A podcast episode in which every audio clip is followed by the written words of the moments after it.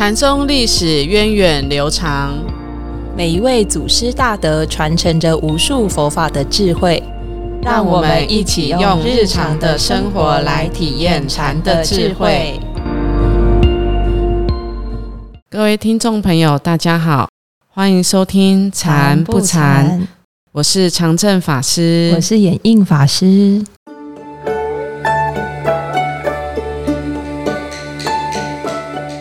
我们上个礼拜和大家分享了百丈怀海，还有他的师父马祖道一禅师的故事。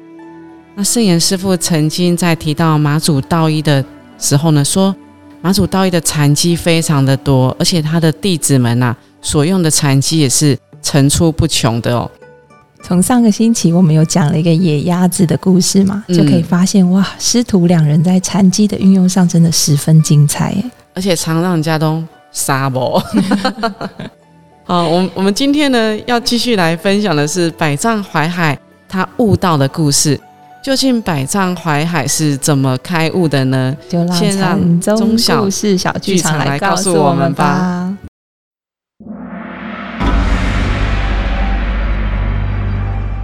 禅宗故事。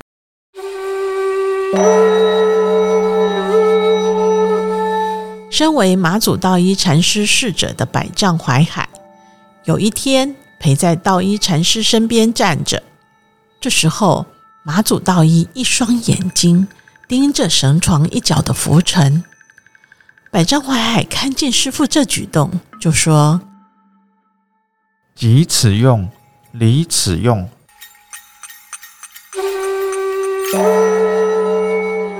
听到百丈怀海这么说。马祖道一就开口说了一句：“你就靠那两片嘴皮子，将来要如何传法？”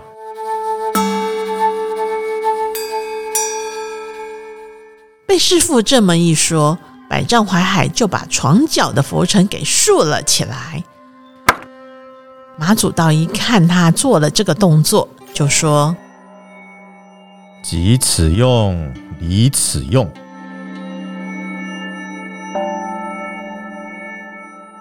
百丈怀海听到师傅用他的话来回他，就把那浮尘再挂回原来的地方。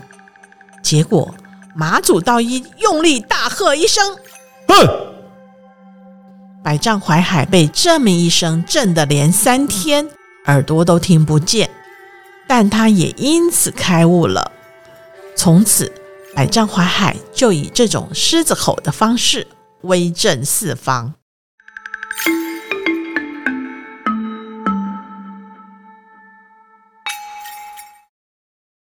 哎，盖在小剧场里面哦，看到百丈怀海和马祖道一，他们都说了“即此用，离此用”。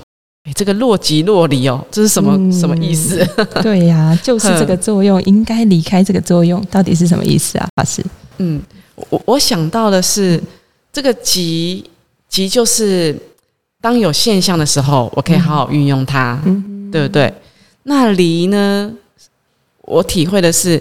虽然我在运用现象的当下，但是我又不会固着在上面，粘粘着在上面。嗯嗯，然后因为我就想到说，其其实师傅也常常告诉我们呢，我们要这个中道不二，因为我们也听过佛法里面有一种最高深的智慧，是所谓般若的智慧嘛。是这个般若空性智慧，哇，这空好像是。抓不到什么东西哦，可是其实我们生活的环境都是有的，对不对？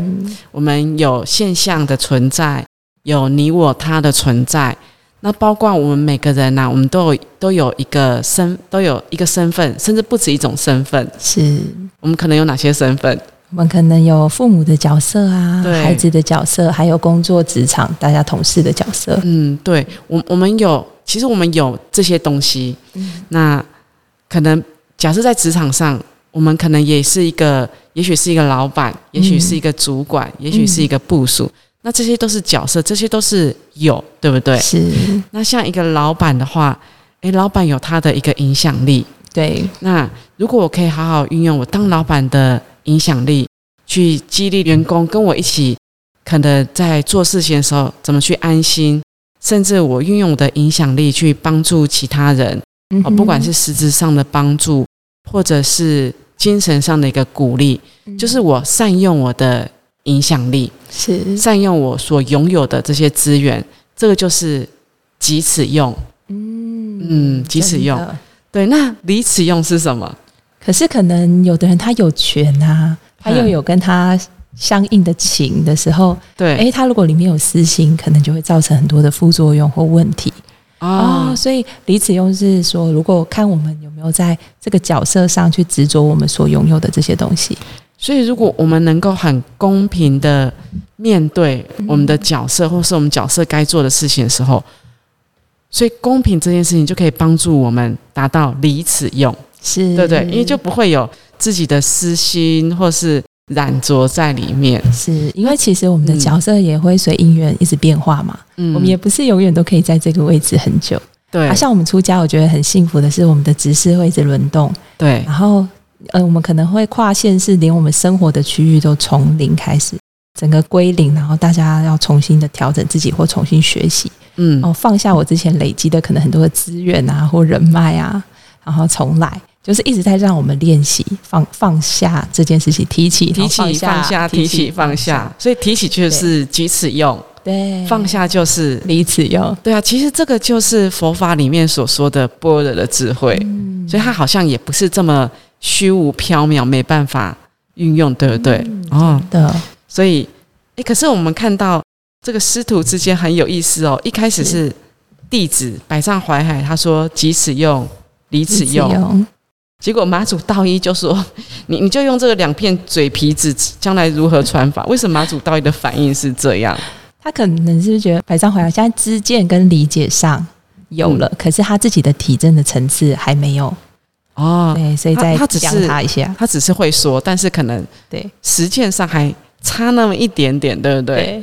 所以马祖道一呢，他又好像又又重复了一句话，又重复了他的话，即使用，离此用。是，可是我觉得这个时候就很有意思，因为马祖道一他的他就是真的体证到了，所以他又用了百丈华海刚才说的这句话，即使用，离此用，所以这有两层意思哦。第一个是我用了你刚才说的这句话，然后来再回馈给你，告诉你这句话其实应该是这样用，示范给弟子，示范给你看。嗯对啊，因为我们看到小剧场里面，他拿起 phủ 尘嘛，嗯，这个府城其实，在道场里面，它也有一种意思，就是它传法的意思。是，所以我我我这个这个辅城提起又放下，是我也要把这个佛法的弘扬的这个责任，我要提起。可是我该放下的时候，我也会要交棒给下一个人，也会放下，一直传承，不断的传承下去哦。嗯，所以它里里面的意思，其实我觉得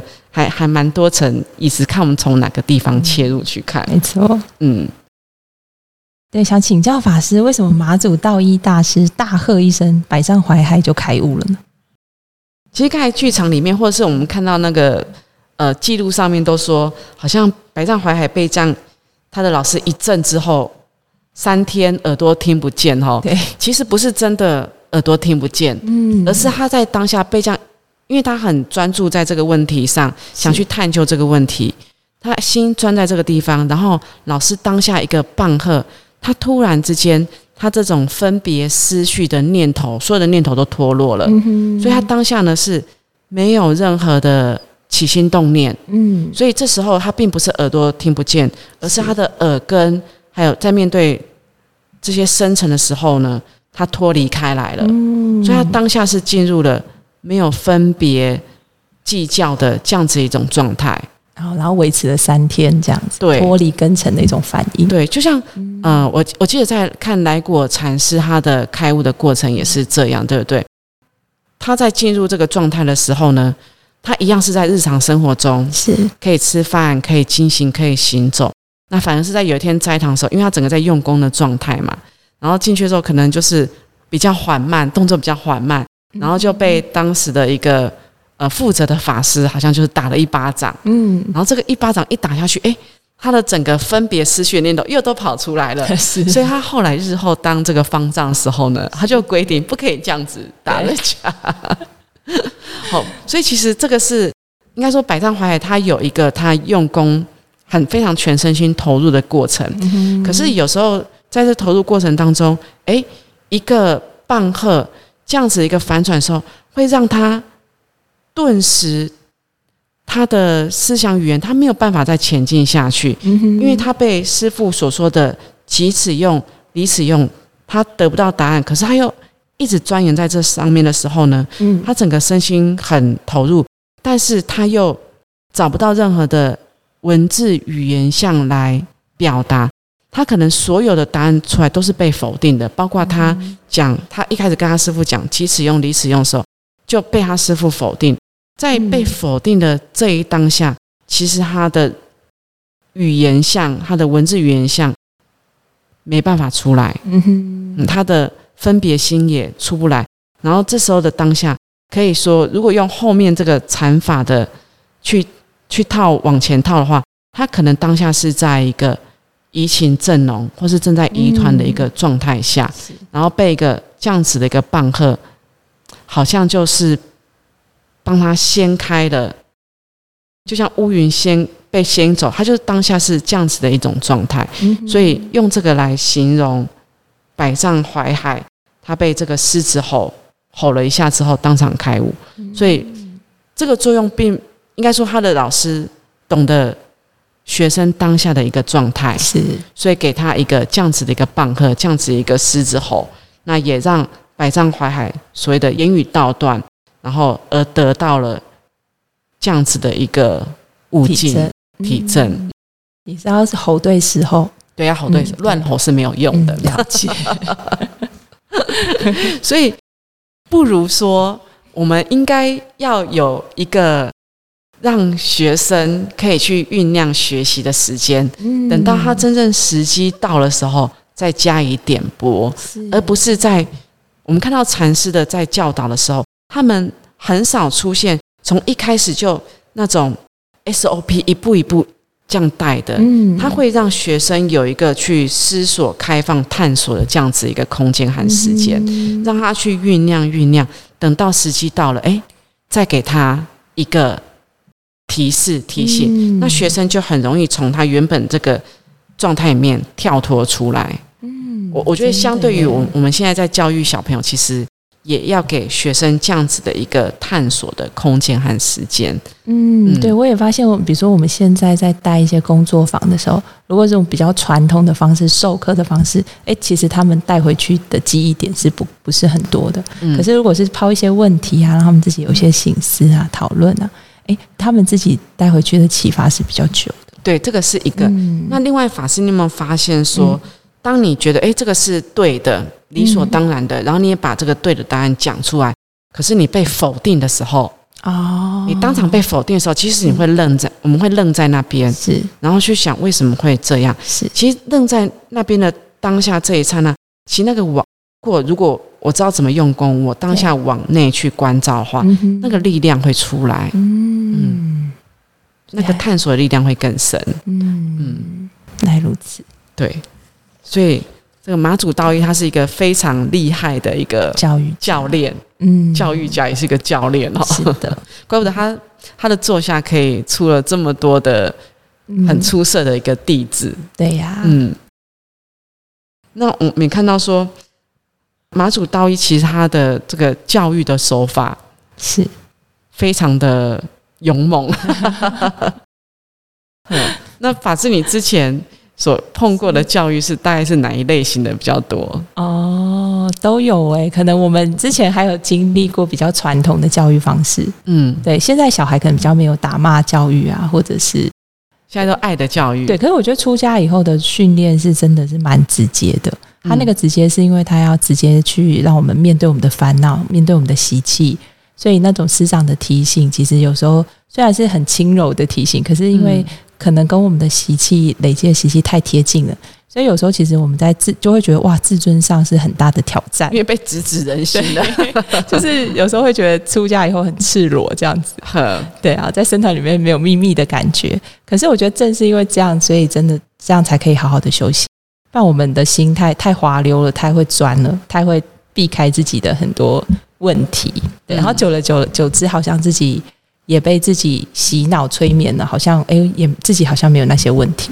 因因为我们都习惯在自己的一个舒适圈里面，嗯，没错。然后其实这个舒适圈它就是一个一个安全的框架里面，嗯，那所以说我们说从呃在家到出家是脱离了一个舒适圈去挑战自己，是。那其实我们一般的像我我们在家，不管是在学习过程，或者是我我们人生的过程当中，其实我们也去可以去看看说。我现在是不是在一个舒适圈里面？嗯，这个舒适圈不一定是说我要到恶劣的环境叫做离开舒适圈。是，有时候其实是我们在思维上面，我们愿不愿意去练习用不同的方式去思维，这个也是一种在想法上脱离舒适圈的一种练习。像有时候师傅会跟很多不同的专家、不同领域去对谈嘛，对，其实就会一直得到很多不同的新的刺激、新的讯息。对，所以其实鼓励大家，我们可以试着去练习跟不同类型的人互动。嗯，因为有有时候在谈话中会激起不一样的火花，对不对？而不用设定说我只跟这个人讲话，然后不跟那个人讲话。对啊，包括像我们在公司里面、在学校里面学习的时候，我们可能都是我们应该都是一个团队，一个团队的。嗯，有时候发现，哎，自己这看文字、看书看老半天。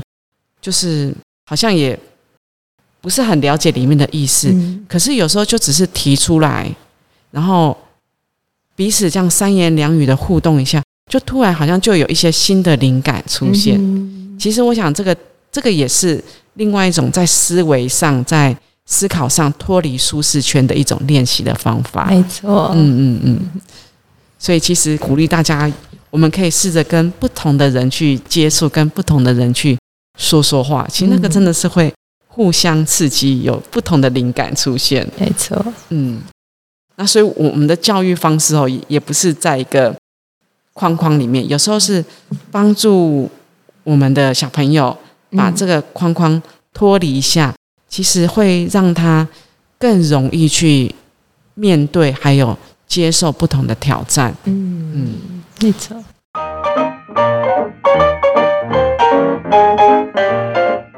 那我们今天分享百丈怀海禅师开悟的故事，也知道说，其实古代禅师会运用不同的禅机、不同的教育机会来教育弟子，是非常的多样化的哈。那讲完了百丈怀海禅师的故事之后呢，我们下一集要介绍的是谁？哦，我们要来到下一位禅师了，就是马祖道一弟子中三大士之一的西塘智藏禅师。好，那我们下个星期再见喽，拜拜，拜拜。